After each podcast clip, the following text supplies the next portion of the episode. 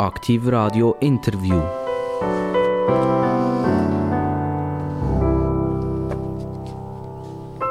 Aktiv Radio Interview, das Interview mit den interessantesten Personen in der Schweiz. Viel ist Politik, viel ist Wirtschaft. Ab und zu dürfen wir euch begrüßen, so wie du und ich. Und heute denke ich, ist es ein bisschen anders. Es ist weder direkt Wirtschaft, es ist weder direkt Politik. Noch könnte man sagen, der Mann, der vis-à-vis von mir steht, ist wie du und ich. Er ist nämlich von Beruf Bischof. Er heißt nicht Bischof, sondern ist wirklich Bischof und er ist Bischof vom Bistum Basel. Ich begrüße ganz, ganz recht herzlich den Bischof Felix. Weltlich ist er der Felix Gmür. Herzlich willkommen, Bischof Felix. Guten Tag. Bischof Felix, als Sie hierher eingeladen worden sind, haben Sie sich gedacht, so, es ist eigentlich mühsam. Jetzt muss ich zum 200.000. Interview. Ich muss mich das 45. Mal rechtfertigen.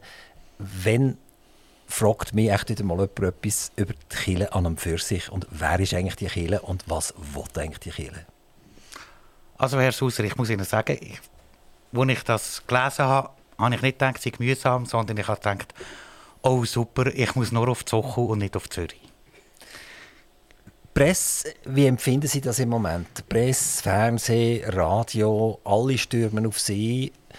Ist das etwas, was Sie sagen, es ist jetzt gut, wir haben eigentlich gesagt, was wir sagen wollen, oder sind Sie eigentlich froh, dass ein Diskurs über Kirche, über das, was mit der Kirche los ist, etc., dass das überhaupt geführt wird?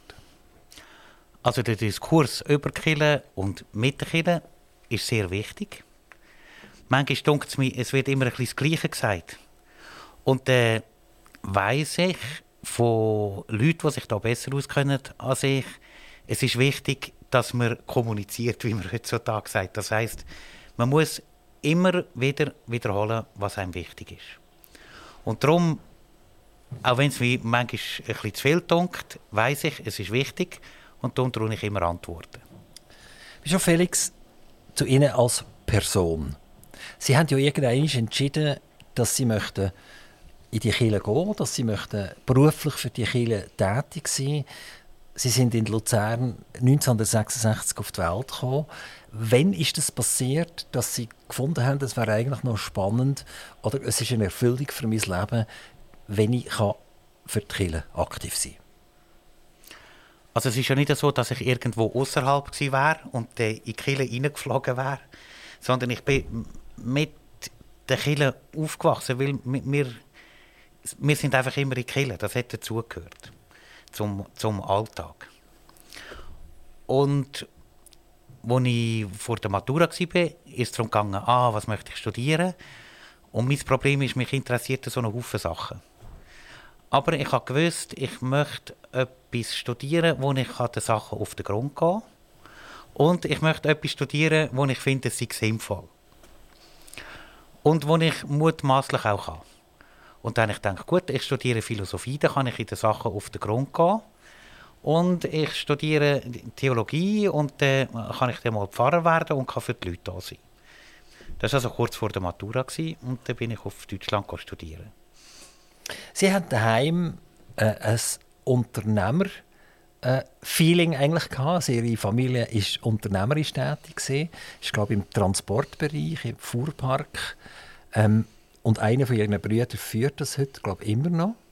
Ähm, wie, wie kommt man von einer Familie, die in der ganzen Welt umschwirrt und Material transportiert, letztendlich zur Erkenntnis, dass man nach der Matur will, äh, pastoral aktiv sein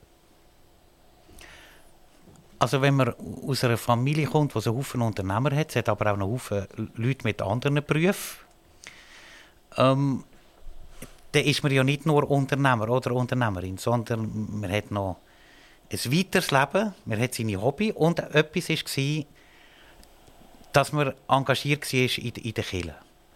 Und Kirche war so wie etwas, wo, einem, einem den Grund gegeben hat fürs Leben, wo man Sinn geholt hat am, am Sonntag und wo man hat etwas gehabt zum Diskutieren, wo es jetzt nicht nur um Zahlen gegangen ist oder um Gewinn oder um Personalprobleme oder um den Benzinpreis oder um äh, so wichtige Sachen, sondern um Sachen, die sozusagen den Alltag übersteigen. Das hat es in unserer Familie gegeben und da bin ich sehr dankbar, weil das einem ein bisschen den Horizont aufgemacht hat. Wie ist denn heute äh, der Kontakt zu Ihren Brüdern? Es sind, glaube vier oder drei Brüder, die Sie haben äh, die völlig in anderen Welten sind. Also einer führt immer noch das Familienunternehmen. Äh, jemand war mal äh, CEO von der Helvetia. Ist, glaube jetzt gerade zurückgetreten. Eine Schwägerin, die äh, Politikerin ist. Ähm, ich glaube, ein Bruder, der auch Politiker ist. Also äh, wirklich eine, riesengroße Vielfalt. Und äh, ist dort der Bezug noch vorhanden? Kann man noch miteinander diskutieren? Versteht man einander noch? Also, wir haben Gott sei Dank ein super gutes Verhältnis und ich kann mit allen diskutieren.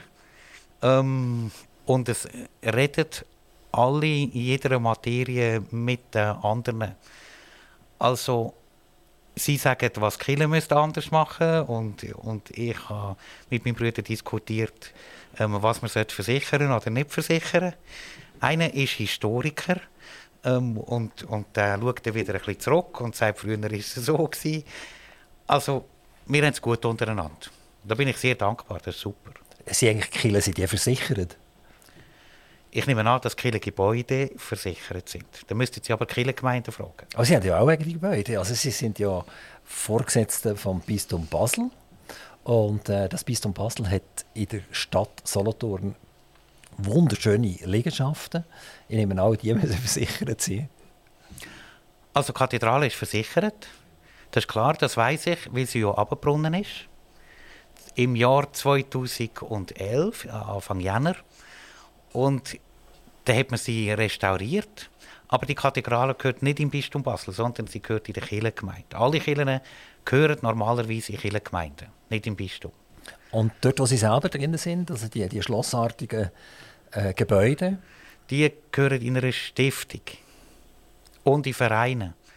Also das Bistum ist ja keine juristische Person im Bistum Basel, nie. Darum haben wir einen ganz normalen zivilen Verein. Das Bistum Basel besteht aus zehn Kantonen. Ich glaube, das ist weniger bewusst, eigentlich, wie groß das ist. Das ist das grösste Bistum in der Schweiz. Ähm, ich habe das schnell ablesen, ich habe das vor mir, das ist der Aargau. Dann die beiden Basel, also Basel-Stadt und Basel-Landschaft.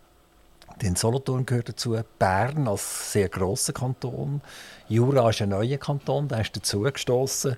Luzern, wo sie selber herkommen, Zug, bin in der Nähe, Schaffhausen und Thurgau. Jetzt der Thurgau ist ja weit, weit östlich eigentlich und ähm, weit weg. Was macht das für einen Sinn, dass jetzt beispielsweise der Thurgau und Schaffhausen dem Bistum Basel zugeordnet sind? Also Gründe sind historisch. Das ist einfach so gewachsen.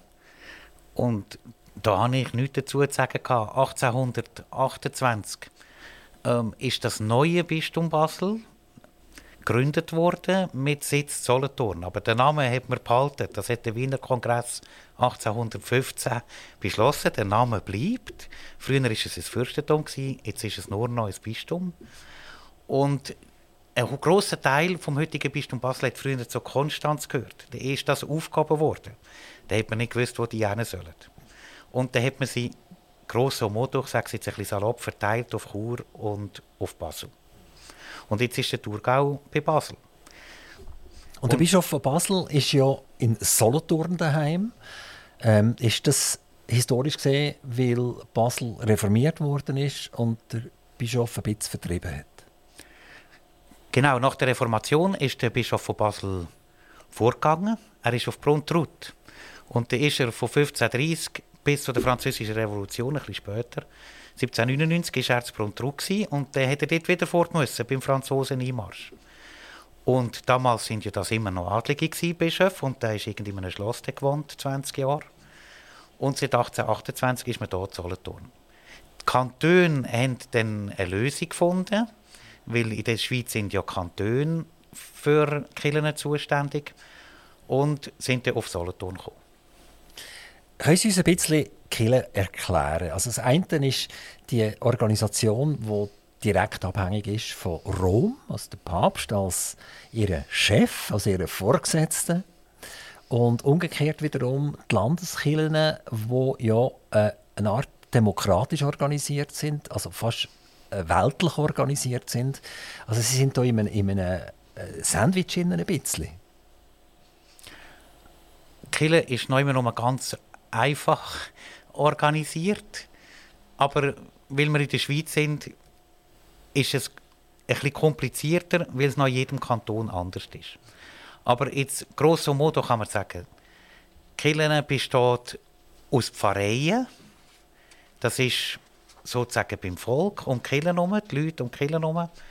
Und mehrere Pfarreien machen zusammen ein Bistum. Und alle Bistümer zusammen machen die Weltkirche und dort ist der Papst dafür verantwortlich. Das ist nicht so schwierig im Grunde genommen. Und da gibt es dann noch so Zwischeneinheiten. Bei der Seite vom Staat hat der Staat gesagt, das ist vielleicht nicht so gut, wenn da Rom zu fest reinreden in der Schweiz. Das ist ein Schweizer Reflex, den wir können, jetzt auch mit den Diskussionen. Früher, ob wir die UNO oder nicht, heute äh, wieder, immer wieder neu, was ist das Verhältnis zu Europa. Und das ist natürlich schon im 19. Jahrhundert so gewesen. Da hat man gesagt, wir brauchen Kirchen, die so organisiert sind wie unsere Gemeinden. Und dann hat man Kirchengemeinden gemacht. Und es hat ja früher auch Schulgemeinden gegeben, Feuerwehrgemeinden, äh, Munizipalgemeinden im Thurgau, ganz verschiedene Sorten Gemeinden. Und unter anderem auch Kirchengemeinden. Die sind für Kirchen zuständig. Die Schule für die Schule und so weiter. Die Einwohnergemeinde ähm, für, für das Gemeinwohl der Leute. Und die Kirchengemeinden haben sich nicht überall, aber in den meisten Kantonen zusammengetan zu sogenannten Landeskirchen. Im Kanton Solothurn nicht. Da heisst es Synoden und das ist ein Konglomerat von einzelnen Kirchengemeinden. Und alle Landeskirchen zusammen haben auf der Ebene Schweiz einen Verein, der heisst Römisch-Katholische Zentralkonferenz. Sie sind ja abhängig von den Landeskirchen, auf jeden Fall äh, finanziell sind sie abhängig. Das sind, der Großteil von ihrer Finanzierung stammt von den Landeskirchen. Die können Geld einziehen und einen Teil von dem Geld dürfen sie vermutlich brauchen für ihre eigenen Kirchen aufrechtzuerhalten, ihre Pferde zu zahlen etc.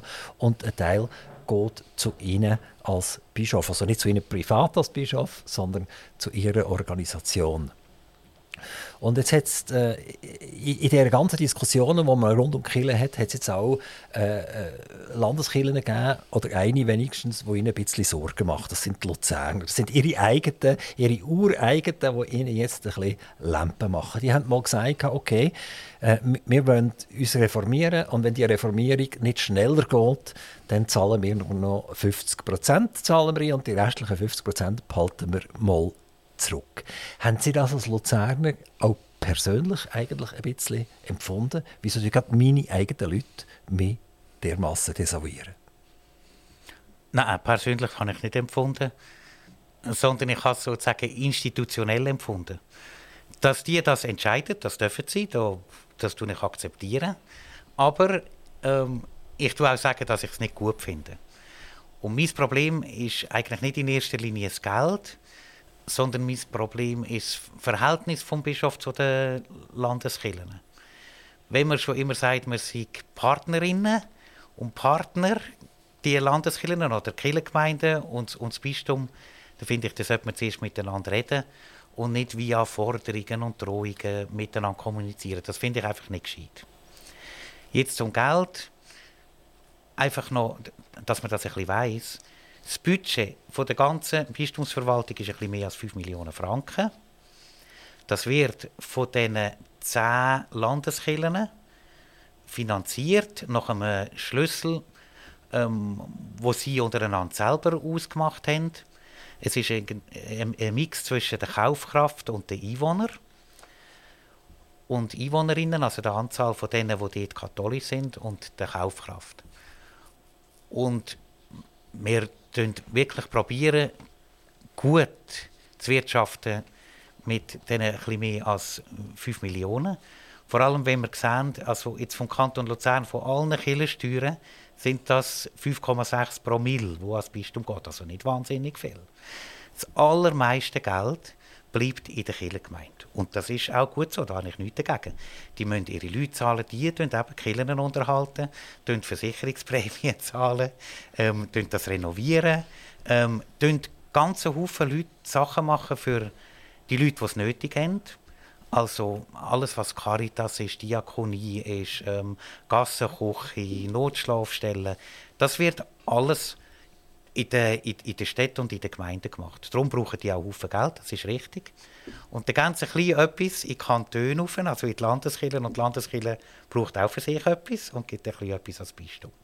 Also es ist ein wahnsinnig komplizierter Finanzierungsschlüssel und ein komplizierter Finanzierungsmodus. Ein, ein bisschen ähnlich wie Gemeinde, Kanton, der Bund und dann gibt es noch ein äh, Finanzausgleich zwischen den Kantonen und so weiter. Das ist in der Kirche ganz gleich. Also als ich die Zahl gelesen habe, die 5,5 Millionen oder was das ist, habe ich gedacht, das ist ja gar nicht so wahnsinnig viel. Wir reden heute ja nur noch von Milliarden und äh, auf deutschsprachige Billionen mittlerweile, oder? also 1000 Milliarden und 1000 Millionen übergeben ja eine Milliarde.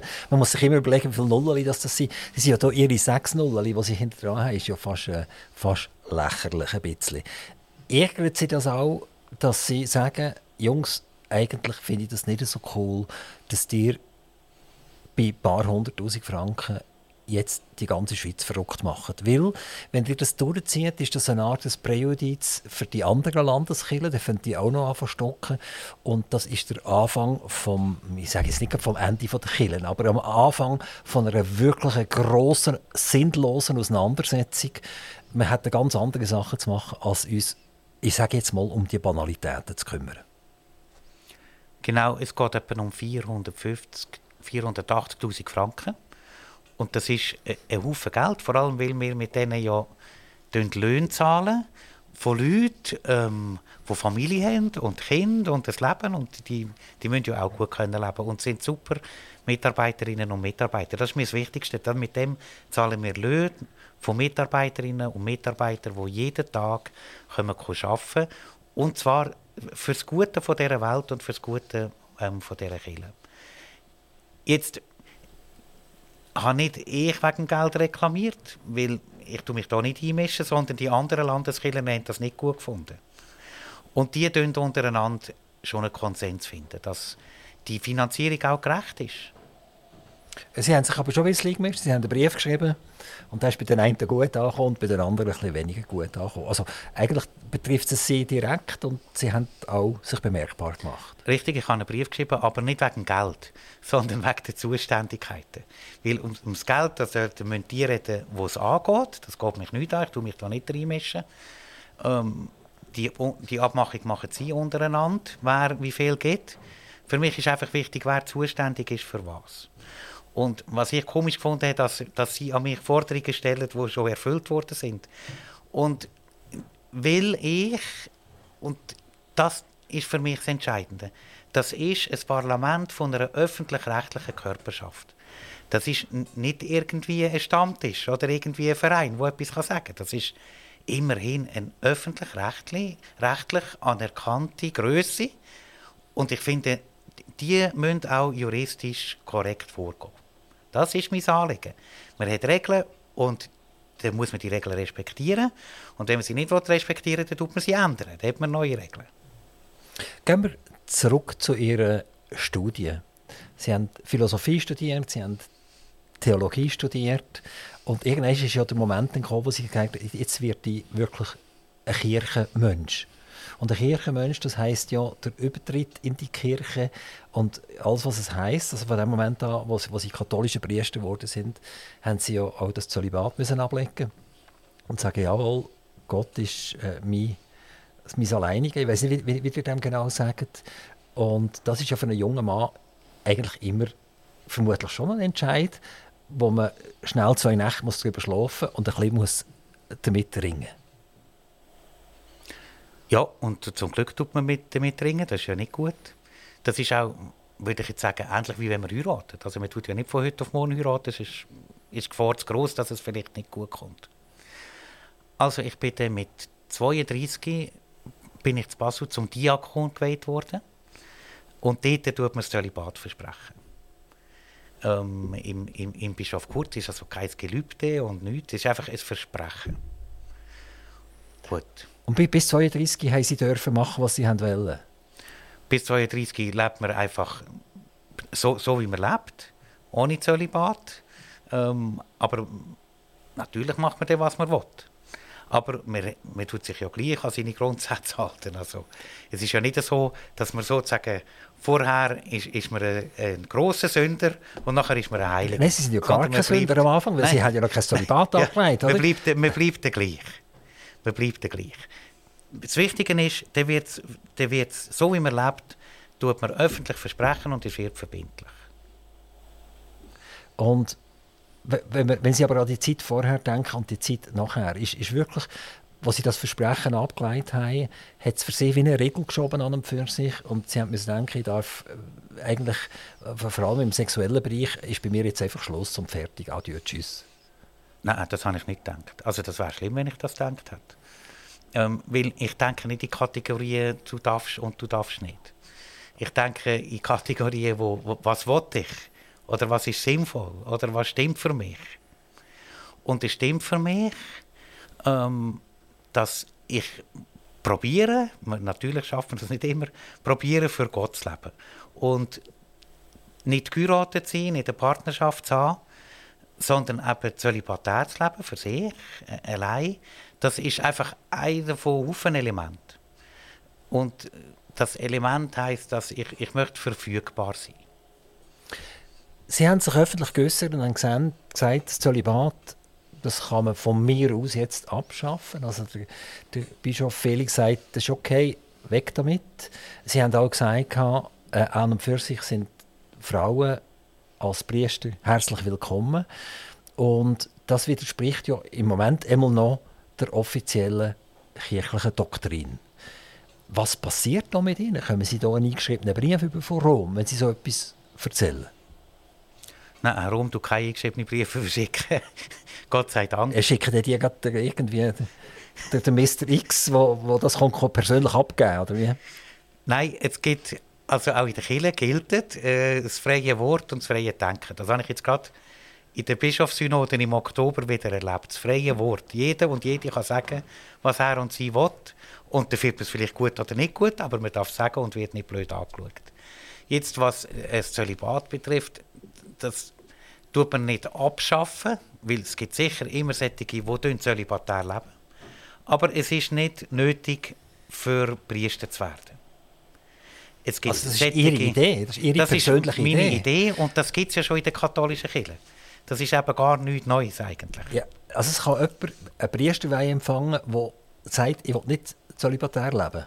Das geht? Wo nicht zölibatär lebt, weil das gibt es in der katholischen Kirche bei den sogenannten orientalischen Riten, also zum Beispiel Maroniten oder Chaldäer, ähm, sind solche, die leben im vorderen Orient, sind uralte Kirchen, sind aber auch katholisch. Und sind am, am Papst angehängt? Und auch? sind auch im Papst angehängt. Und also, dort akzeptiert er das? Griechisch-katholisch heissen die zum Beispiel, oder eben Maroniten. Und dort war das schon immer so. Gewesen. Wieso führen Sie denn nicht die griechisch-katholische Kirche hier in der Schweiz? Dann wäre das Problem erledigt. Aber und wir sind sogenannte Latiner, also vom, von der westlichen Kirche, die sich am meisten ausbreitet hat über die ganze Welt, vor allem durch den Kolonialismus. Ähm, und das sagt man auch. Wieso kann man das nicht überall gleich machen? Und dann kommt immer das Argument von der Tradition. Also es ist schon so lange so, da kann es nicht so falsch sein. Und jetzt bin ich in Rom während dieser Weltsynode, das war wirklich super, neben einem im Libanon. Der hat mir gesagt, aber unsere Tradition ist viel länger. Was hast du denn für ein Problem mit einem verheirateten Pfarrer? Das ist doch super. Und ich habe kein Problem damit. Ich finde, das wäre gut auch bei uns. Glauben Sie denn, wir stehen näher an einem Durchbruch? Also wir, ich gehe sowieso nicht. aber die katholische Kirche, in der Schweiz wenigstens.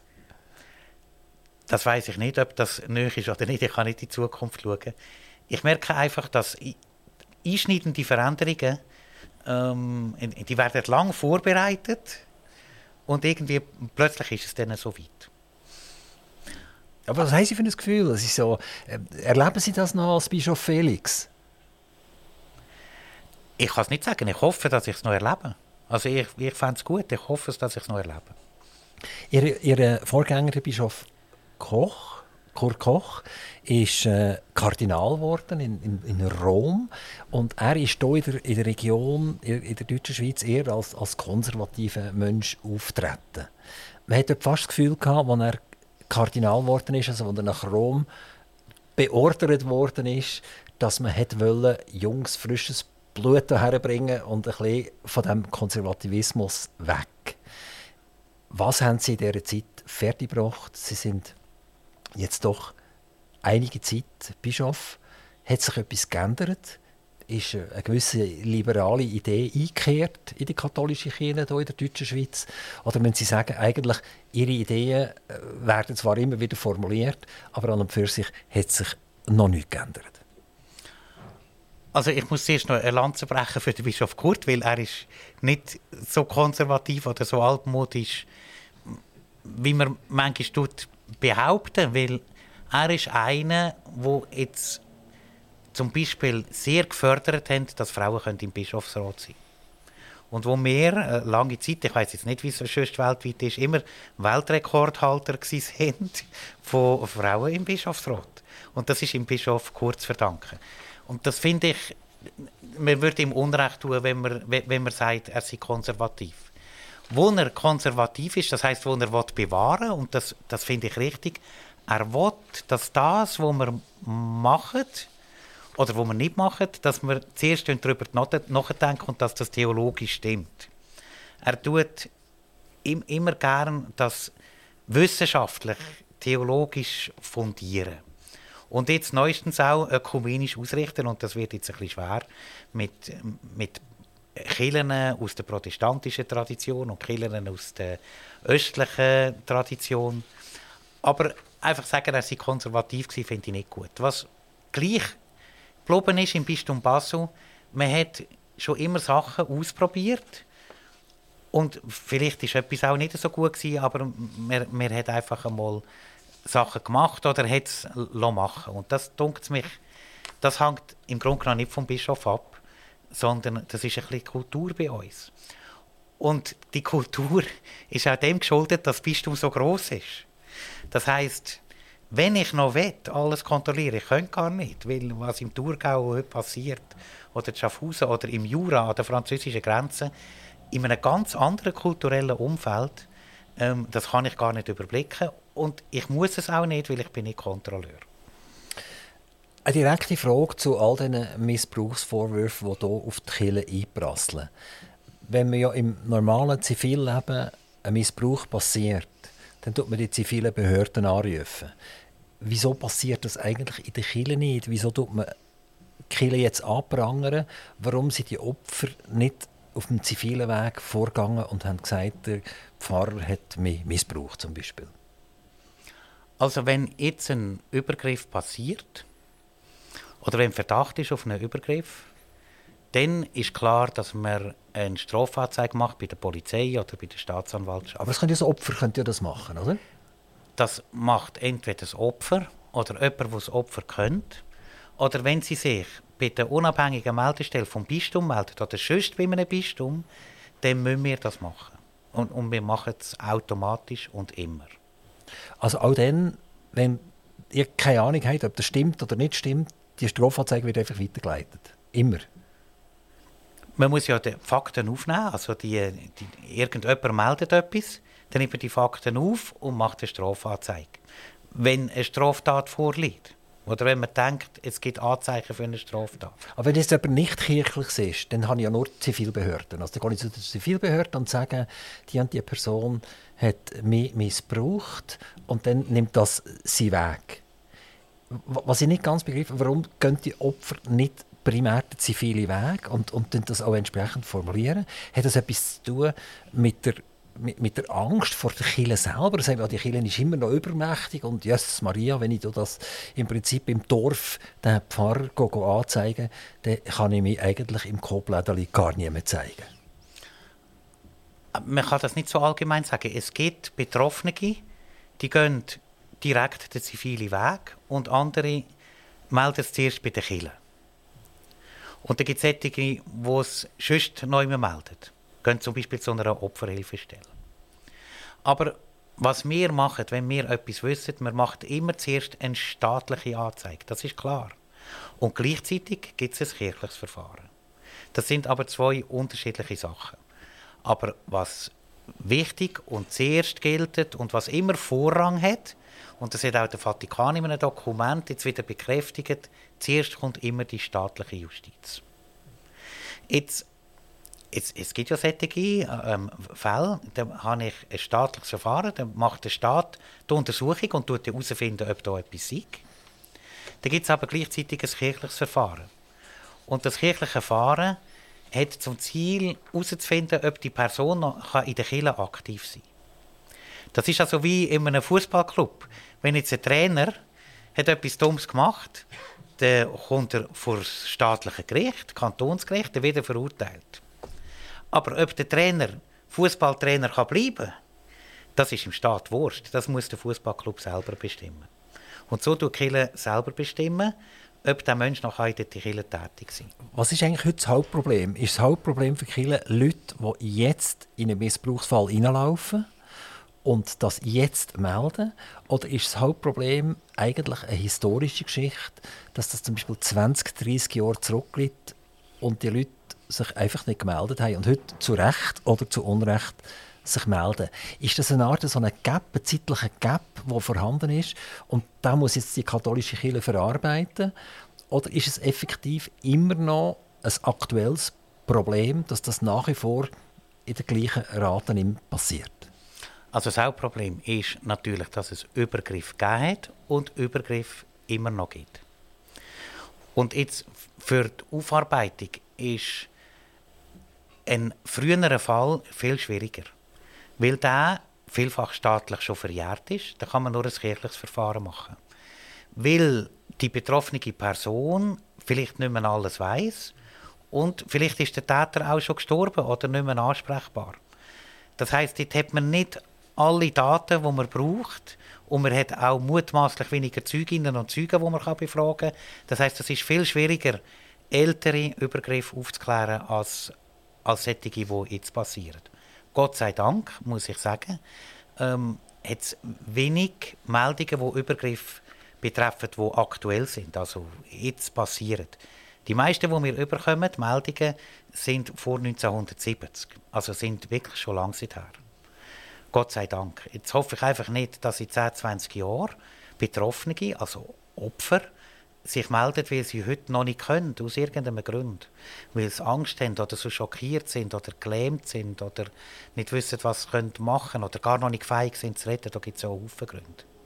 Darum ermuntern wir sie immer, ermuntern, gehen zu jemandem, mindestens zu einer Opferhilfestelle oder sie gehen zu, zu einer Ärztin oder zu einem Arzt. Oder es, es, es ist wichtig, dass man es meldet, wenn etwas ist. Sonst äh, weiß es niemand und dann kann man den Täter oder die Täterin nicht verfolgen und kann auch nicht aufarbeiten. Aber glauben Sie rein von, dem, von der Menge her, dass im Prinzip heute ein Opfer eher bereit ist, das auch zu melden. Also das kommt sofort ans Licht. Und eben vor 50 Jahren ist das nicht der Fall gewesen, sondern, sondern da hat man natürlich den Pfarrer als Respektperson, der Lehrer hat man als Respektperson gehabt, dann noch den Bankdirektor. Und und heute ist weder der Bankdirektor noch der Lehrer noch eine Respektperson. Äh, ist das so, dass man vermutet, es ist eigentlich in der Kirche genau gleich, wie es überall ist. Es kann in einem, in einem Spenglereibetrieb kann das ja passieren. Glaubt man heute, dass eigentlich die Kirche heute in ein normales Fahrwasser hineinkommt, wo nicht mehr und nicht weniger passiert als an anderen Orten? Also mich dunkt dass sich die Betroffenen heutzutage schneller melden. Das ist einerseits zu verdanken, ähm, dass es nicht mehr ein Tabu ist, darüber zu reden. Und zweitens, die ganze gesellschaftliche Entwicklung ist, hilft dem, dass Leute, ihnen etwas passiert ist, dass die sich melden. Und ich hoffe, dass Kille und Mitarbeiterinnen und Mitarbeiter von der Kirche, dass die in ein normales Fahrwasser reinkommen, wenn sie es noch nicht sind. Also auch die kirchlichen Mitarbeiter und Mitarbeiterinnen, auch Priester, auch Pfarrer, auch Patres, auch Bischöfe, wir sind ja ganz normale Leute und nichts Spezielles. Also das, das denke ich, ist extrem wichtig, man darf niemand aufs Podest stellen. Und das hat man früher gemacht, in einer anderen Art und Weise natürlich. Eben, sie sagen, der Lehrer oder die Lehrerin, der Doktor im Dorf und so weiter, das ist ja heute zum Glück nicht mehr so. Und ich, ich finde das wichtig, weil das tut das Desiderat erfüllen, das da heißt, alle sind vor dem Gesetz gleich. Also es gelten alle Gesetze gleich für alle Leute. Kille Schweiz braucht es die eigentlich noch? Wenn man denkt, was hat Kille früher gemacht, jetzt, die hat ja auch Gutes gemacht und nicht nur Schlechtes, ähm, im, im Sinne von Sozialunterstützung, sozialer Hilfe. Äh, Kirche war immer ein Zufluchtsort. Gewesen. Und wenn man schaut, wie groß und mächtig der Staat ist worden heute, auch im Sozialbereich, deckt ja äh, der Sozialstaat den grössten Teil von den Funktionen, die Kirche mal hatte, ab. Der, der, Werdegang, dass man in die Kirche ist gegangen am Sonntag, das war ja nur ein kleiner Bestandteil. Gewesen. Das war die Visualisierung von der Kirche. Aber effektiv, wenn sage jetzt Frau Huber oder der Herr Müller ein Problem hatte, hat er sich an den Pfarrer können wenden und der hat dann geschaut, dass er irgendwie kann helfen und unterstützen. Das braucht er heute nicht mehr, weil der Herr Müller geht ans Guichet von der Gemeinde und meldet sich arbeitslos oder sagt, Lass mal, ich habe ein Problem, ich kann meine Krankenkasse nicht zahlen. Äh, die Probleme sind völlig verlagert worden und das fängt ja Kille nicht mehr auf. Meine Frage jetzt zusammenfassend, könnte man eigentlich die Kirche nicht einfach, einfach abschaffen? Also Sie reden von, von der Kirche Schweiz. Ich würde lieber reden von der Kirche im Dorf oder der Kirche bei den Leuten. Und die Kirche bei den Leuten braucht es, weil die Leute die Kirche brauchen. Und zwar nicht als frommes Sozialamt, das macht das Sozialamt besser, sondern als ein Ort, wo man darüber nachdenken kann, über den Sinn des Lebens und hoffentlich auch die eine oder die andere Antwort bekommt oder Trost. Das Sozialamt, das ist nicht seine Aufgabe mehr, Trost zu spenden, sondern zu schauen, ähm, dass meine Prämien gezahlt werden, dass ich eine Wohnung habe, wenn, wenn ich es nicht selber zahlen kann, vielleicht eine Arbeit finden.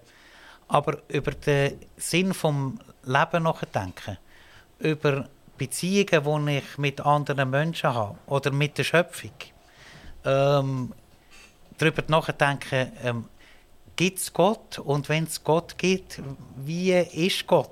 Und wie, wie kann ich das spüren? Und sozusagen über sich selber rauszuwachsen, indem man beten, ähm, für das braucht es Kirche.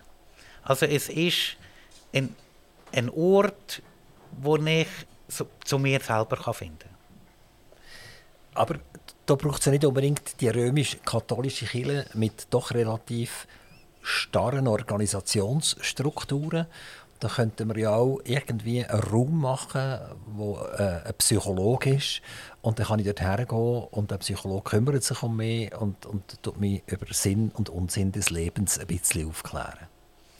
Aber dort beim Psychologen und bei der Psychologin fehlt mutmaßlich die religiöse Dimension, obwohl mit diesen Leuten wahrscheinlich auch über Religion diskutieren und darüber austauschen und eine gute Erfahrung machen. Was zu der Kirche dazugehört, ich bin nie allein. Es hat immer noch einen Haufen andere Leute, die im gleichen Move sind wie ich, die auch möchten etwas von Gott erfahren oder wissen, Jesus tut nächste Liebe predigen. Was ist das eigentlich? Was könnte das sein für mich? Das denke mich, das, das ist die Eigenheit der Kirche, wo, wo nur die Kirche geben kann. Weil das ist ihr Job auch, die Beziehung zu Gott zu pflegen und gleichzeitig zu spüren, ich kann nicht einfach nur mit Gott kommunizieren, sondern gleichzeitig gehören die Menschen dazu. Darum sind ja wenn es gut geht, immer ein Haufen Leute in der Kirche. Reden Sie hier von der Kirche allgemein, also von den Religionen allgemein? Also gehören auch Protestanten dazu, gehören auch Moslems dazu, gehören auch die Juden dazu? Ist das eigentlich egal, wo man, gehört, wo man dazu gehört?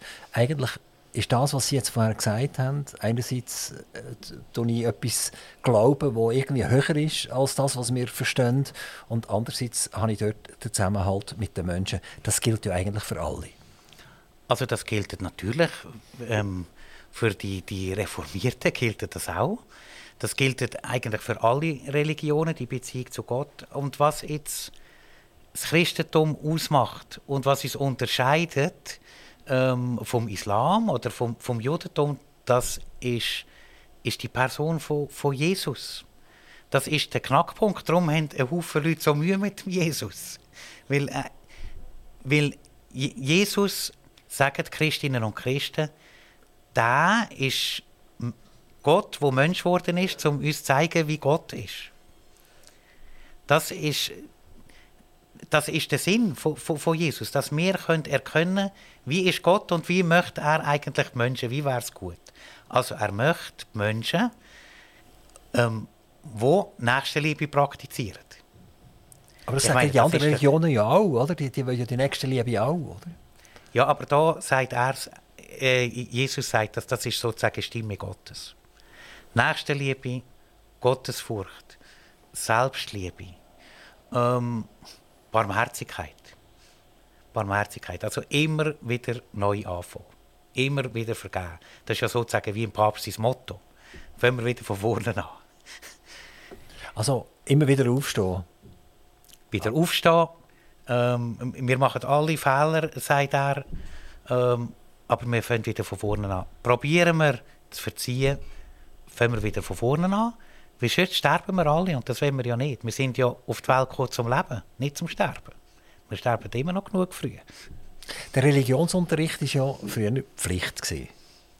Und äh, heute ist ja das nicht mehr. Also ich kann ja sagen, ich will das oder ich will das nicht. Ähm, oder will ein Ersatz, eine Art Ersatzunterricht.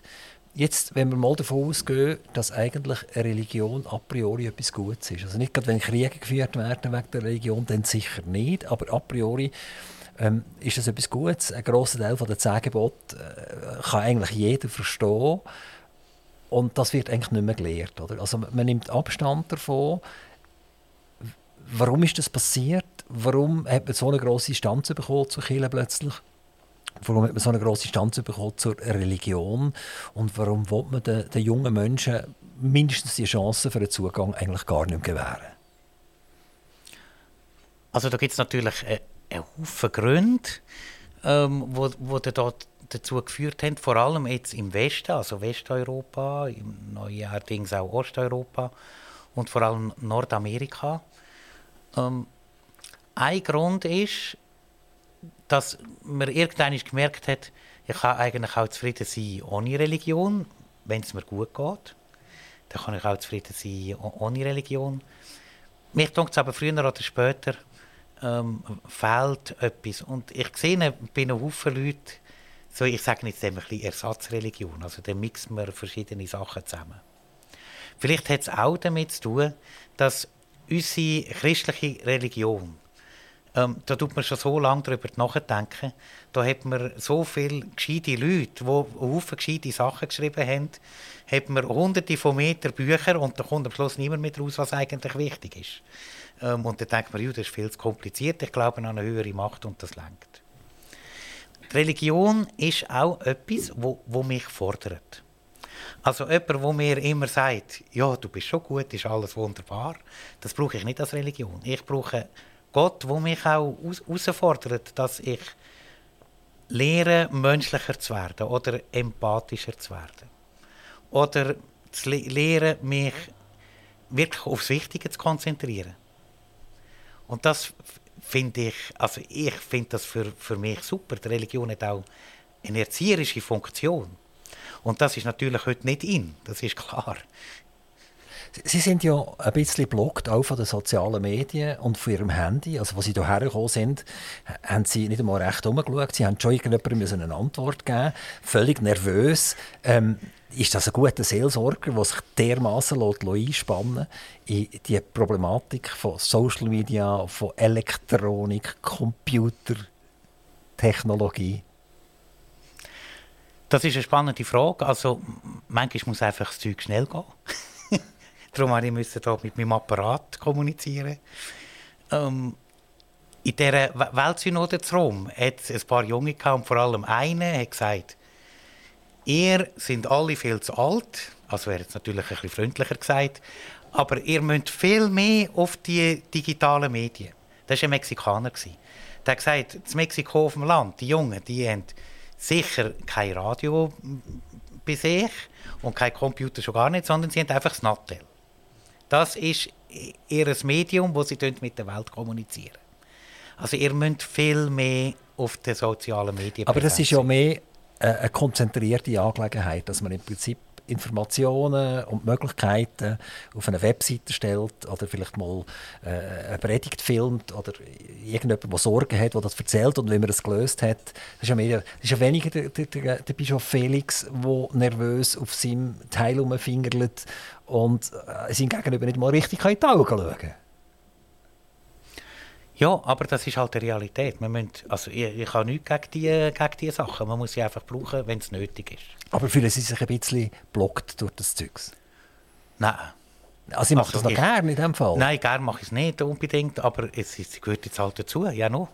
Das ist wie, wie wenn ich vor einem Rotlicht muss stehen weil es rot ist und es kommt gar kein Auto und ich kann nicht drüber laufen. Das macht Sie wahrscheinlich auch nervös. Nein, dann warte ich einfach und denke, easy, es wird jetzt schon grün. Dann denken Sie, lieb Gott, macht, dass es endlich grün wird. ähm, Kirche, Schweizer katholische Kirche, irgendwie zwischen 2 und 3 Millionen Leute sind noch in dieser Kirche. Wissen Sie die Zahl ganz genau? Nein, ich weiss, für das Bistum Basel ist etwa 1 Million. Und sie sind das grösste Bistum, also stimmt irgendwie, sagen wir zweieinhalb Millionen sind dabei. Wir wandern gegen die 10 Millionen Schweiz zu. Das heisst, das kann man sagen, ein Viertel von denen, die auf Schweizer Boden sind, sind äh, in der römisch-katholischen Kirche. Ähm, ist das für Sie okay?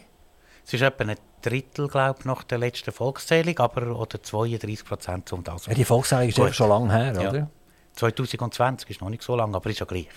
Also, ist ja wurscht, etwa für, für mich ist die Zahl weniger wichtig als, als Motivation oder das Engagement. Das ist doch super, wenn ähm, zweieinhalb Millionen Leute sagen, ähm, ich glaube an, an, Gott, an Jesus Christus. Ich glaube, dass der Geist mir Kraft gibt beim Leben. Und ich möchte probieren, ähm, als guter Mitmensch mit den anderen Menschen die Welt zu gestalten. Fürs, fürs Gute, das finde ich doch super. Was wollen Sie noch mehr? Sie haben die Jungen angesprochen. Sie haben den Mexikaner angesprochen, wo man gar nicht anders kann erreichen kann, als an und für sich mit den elektronischen Medien. Ähm, genau das Gleiche gilt ja für die Jungen hier in der Schweiz vermutlich auch. Was ist das Durchschnittsalter der Mitglieder der römisch-katholischen Kirche? Wissen Sie das? Keine Ahnung. Also ich, ich gehe jetzt mal davon aus, es ist so ein bisschen ähnlich vielleicht wie beim Schweizer Fernsehen, also wo, wo nehmen wir die politische äh, Sendung, die Arena, die das angefangen hat, sind 250 bis 300'000 Leute an, an der Fernsehscheibe geklebt und heute sind es im Schnitt etwa noch 30'000. Also es ist äh, gewaltig, oder? was da passiert ist. Und wenn man heute mit jungen Leuten redet und fragt, bist du in der Kirche, sagt die Mehrheit, nö, ich bin gar nicht dabei. Äh, oder andere sagen, ja, ich bin zwar dabei, aber ich gehe nie. Ich kenne nicht einmal mehr den Pfarrer. Ich habe keine Ahnung mehr. Oder? Also das, das Problem könnte mit einer grossen Sturzlawine auf euch zukommen, dass ihr plötzlich keine Schöfli mehr habt. Also, ähm, noch etwas zum Vergleich mit dem Fernsehen. ähm, das Durchschnittsalter habe ich einmal gelernt, ich weiß nicht, von den Fernsehzuschauerinnen und Zuschauern ist 57. Mir hat einmal eine Journalistin gesagt, 57, ähm, haben sie jetzt gelesen, und in der Kille ist es 60 vielleicht, Durchschnittsalter von denen, die in die Kille gehen. Im Unterschied, dass es die Kille weiss und das Fernsehen nicht. Aber gut. ähm, aber sie können das nicht vergleichen.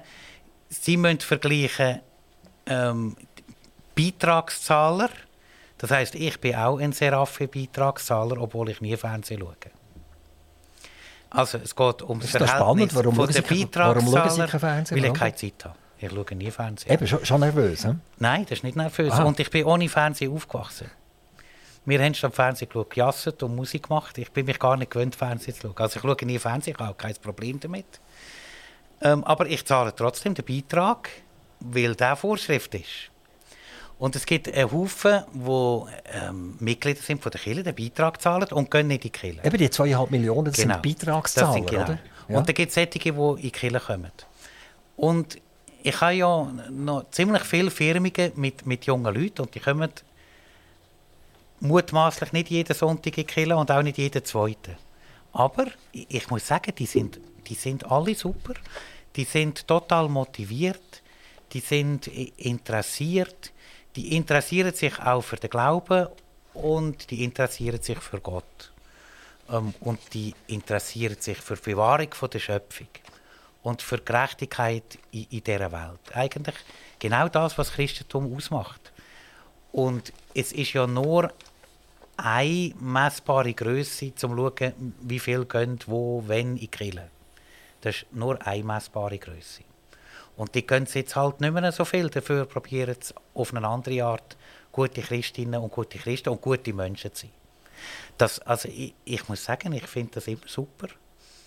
Hat sich eigentlich an der Liturgie irgendetwas geändert in den letzten Jahren? Oder funktioniert das immer noch genau gleich? Ich muss aufstehen und absitzen und aufstehen und absitzen und dann ein bisschen singen und dann muss ich zulassen und dann kommt vielleicht noch ein latinischer Spruch daher und dann muss ich wieder aufstehen und wieder absitzen und dann gehe ich heim nachher. Also es kommt darauf an, was für eine Sorte Gottesdienst das sie, dass sie besuchen. Ich muss sagen, im Bistum Basel ist das sehr unterschiedlich. Die normale, traditionelle Form ist eigentlich nicht, dass man aufsteht und absitzt und wieder aufsteht und wieder absitzt, sondern ist, dass man steht und dann sitzt man eigentlich und dann steht man wieder. Also, das ist eigentlich. Ich, ich sehe Unterschied nicht ganz, aber das heisst primär stehen eigentlich. Ja, man, man, man geht nicht auf und ab, sondern die Haltung von dem, der betet und von der, der betet, in, einer, in, in einem grossen gemeinsamen Gottesdienst ist eigentlich stehen. Ähm, also, ich finde, man muss das so einfach wie möglich handhaben. Auf und ab, auf und ab, das finde ich gar nicht gut. Und man muss sowieso nicht. Man ist da und macht, ähm, was einem gut tut. Wenn man in einen Gottesdienst geht. Das ist klar, man muss nicht. Tut die römisch-katholische Kirche immer noch Latinisch predigen? Oder ist das vorbei? Nein. Was heisst nein? Man tut nicht, also ich habe noch nie latinische Predigt ah, Das, das gibt es nicht mehr, sondern das ist auf Schweizerdeutsch in der deutschen Schweiz und auf Italienisch im Tessin und so weiter. Genau, in der Landessprache. Und es gibt noch die Version, wo alles noch wie früher auf Latinisch ist, für die Leute, die das gerne haben. Aber das ist ziemlich eine kleine Gruppe. Die machen alles wie früher, weil das offenbar gut ist für ihr Leben, dann sollen die das machen. Finde ich okay. Wenn Sie jetzt an einem Zuhörer oder einer Zuhörerin sagen, komm doch du wieder mal vorbei. Wo geht er am besten her? Wie findet er am besten den Bezug zur Kirche wieder? Also es ist jemand, der 30, 40 Jahre nicht mehr in dieser Kirche war. Äh, es ist äh, lange her, dass er eine Firma hatte. Äh, und jetzt ist er so ein bisschen am Zweifeln und sagt, könnte wieder, wie findet er eigentlich den Anknüpfungspunkt wieder? Ich würde dieser Person raten, gang zu jemandem, wo du weißt, dass es dem Menschen schlecht geht. Gang den besuchen und mit dem reden. Also jetzt außerhalb der Kille. Das hat gar nichts mit der Kille zu tun. Das ist eben Kille. Genau das ist Kille. Wir haben eben ein falsches Bild von der Kirche. Wir sehen das Gebäude und wir sehen den Gottesdienst und vielleicht den Pfarrer oder eine Gemeindeleiterin oder eine Seelsorgerin. Das ist alles okay. Aber Kirche ist eigentlich der Bezug von Mensch zu Mensch und da passiert etwas. Und der christliche Glaube sagt, da passiert etwas und Gott ist da mit im Spiel.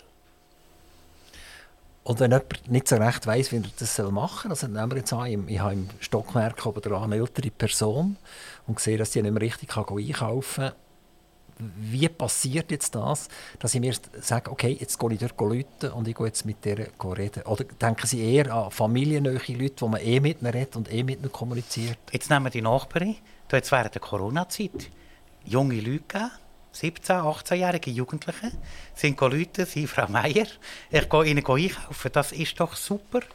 Genau das ist Christentum. Das, und natürlich ist es auch gut, in Kirche zu beten, aber man darf das eine nicht gegen das andere ausspielen. Aber zum Spüren, ähm, wo Gott wirkt, dann tue ich am besten mit jemandem austauschen, mit jemandem reden, wo ich vielleicht wenig oder nichts davon erwarte. Sie sind aktuell ja auch Vorsitzende von der Bischofskonferenz äh, von der Schweiz. Sie haben aktuell Alltagsarbeiten, die Sie erledigen müssen als Bischof, ganz normal. Sie haben die ganze Problematik, die wir jetzt darüber diskutiert, über die sexuellen Verfehlungen. Wie sieht Ihr Alltag aus und was ist so prägend? Also momentan ist der Alltag immer vollgestopft. Von morgen früh bis am Abend spät. Und die schönste Zeit ist eigentlich, wenn ich ähm, kann Mess feiern, also Gottesdienst, weil da hat man auch mal ein bisschen Ruhe. Das, und das ist äh, etwas Schönes, dass man einmal kann, kann zur Ruhe kommen und kann auch nachdenken und vielleicht auch nichts muss liefern Und sonst muss ich ähm, also wenn Sie einen Gottesdienst machen, dann müssen Sie ja liefern, oder?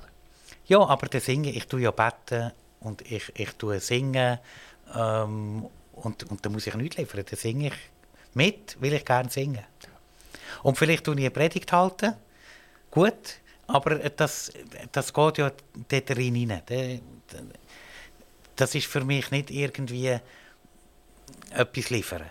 Das ist für mich etwas in den Leuten mitgeben, wo vom Herz kommt und wo von der Heiligen Schrift kommt, von der Bibel ähm, und wo vom, vom Glauben kommt und etwas da weitergeben. Das ist für mich nicht liefern. Aber liefern wie, wie oft macht das ein Bischof noch, der dann noch Chef ist von den anderen Bischöfen? Wie oft hat er überhaupt noch Zeit, irgendwann in eine Kirche zu gehen und fürs, ich sage jetzt, das allgemeine Volk äh, zu predigen? Es kommt darauf ab, was das allgemeine Volk ist. Also es hat immer das allgemeines ist, Volk dabei. Sie können hier mal schauen. Jeder, jeder der hier oben sitzt, ist, gehört zum allgemeinen Volk. Oder, oder tun Sie primär, machen Sie äh, Liturgie für, für, Ihre Mitarbeiter? Und, und, und Jetzt heute Morgen war zum Beispiel bei allen, die im Ordinariat arbeiten, die wollen kommen, es muss niemand kommen, ähm, die, die sind eingeladen zu kommen. Also es sind vielleicht etwa 30 gewesen. Die sind, die sind gekommen die Leute, von normalen Leuten, glaube haben sie vorher gesagt, sie das super. also das normale also, Volk also, Gottes. hat gar nicht können kommen, sondern das ist in, in, in den Gemäuern des Bischofssitzes genau, passiert, oder? Also, aber ähm, da wäre jetzt ausgeschlossen gewesen, Samstag, oder? Sonntag, kommen. doch, hätten sie auch können kommen, wenn sie wären gekommen. Aber ich hätte gar nicht gewusst, dass es stattfindet. Aber sie haben es gar nicht gewusst. Nein, genau. Aber jetzt Samstag, Sonntag bin ich natürlich immer in einer Kirche, in einer Pfarrei, wo einfach die Leute kommen, die kommen. Ähm, jetzt ist meistens ist das auch öffentlich angekündigt, bei Pastoralbesuch auch. Ähm, wichtig ist für mich, dass man nicht vergisst, ähm, genug Zeit sich zu nehmen, eben für, für die Bibel und für zur Ruhe zu kommen und zum Betten. Und was mir sehr hilft, ist das Psalmenbetten, wo alle Priester, alle Ordensleute, Ordensfrauen, Ordensmänner ähm, machen, am Morgen, am Mittag und am Abend, da kommt man auch zu, zur Ruhe und taucht sozusagen wie in eine andere Welt ein. Bischof Felix, das letzte Wort gehört Ihnen.